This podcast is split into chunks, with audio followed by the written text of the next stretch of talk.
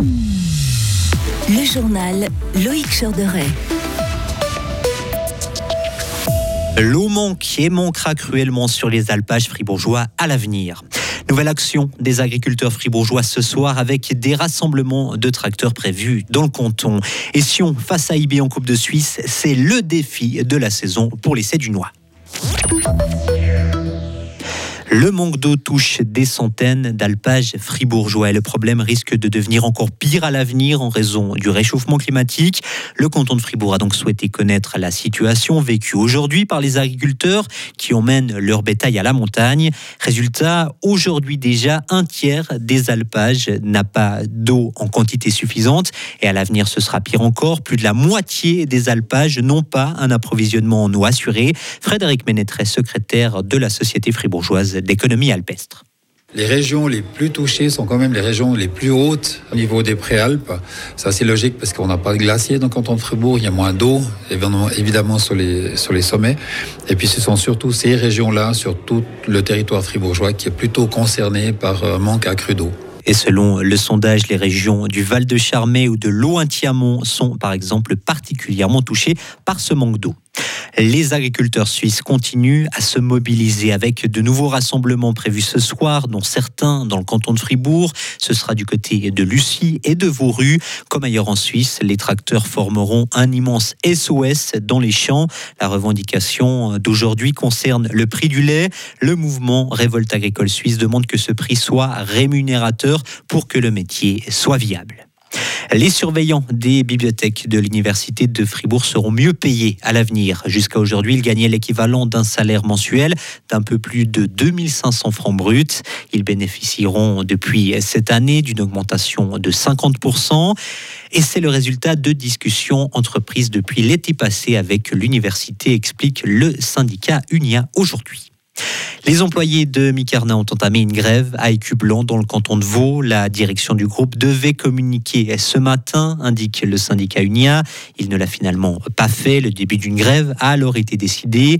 Les employés demandent l'ouverture de négociations alors que le site doit fermer d'ici avril 2025.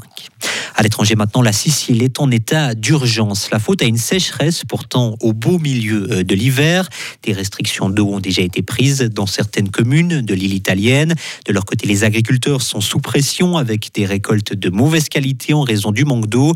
Et les éleveurs sont aussi touchés avec des récoltes de fourrage qui s'annoncent compliquées.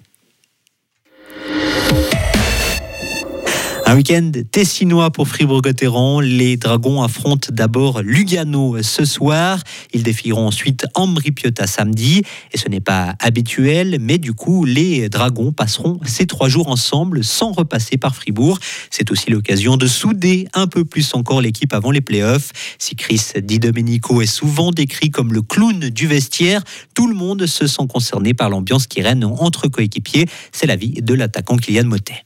On essaie tous un peu de, de mettre euh, sa petite pierre à l'édifice et puis de se rassembler au maximum, de passer des moments ensemble. Et puis même si, même si on a des jours, des jours de congé, ça nous arrive de se voir tous ensemble aussi. Donc c'est des choses qui sont, qui sont importantes. Si on est soudés, on a plus envie de se sacrifier euh, pour les autres. Jusqu'où, vous, personnellement, vous seriez prêt à aller pour cette équipe? Ça fait passer dix ans que je suis là maintenant, donc je suis prêt à, à beaucoup de choses. Euh, voilà, c'est des sacrifices que peut-être on voit pas aussi. Ok, on parle souvent des points personnels. Bah voilà, des fois on fait un peu moins de points, mais on fait un peu le, le sale boulot que les gens peut-être ne voient pas. Donc euh, c'est toutes des petites choses que si chacun les fait, euh, bah, on va aller loin?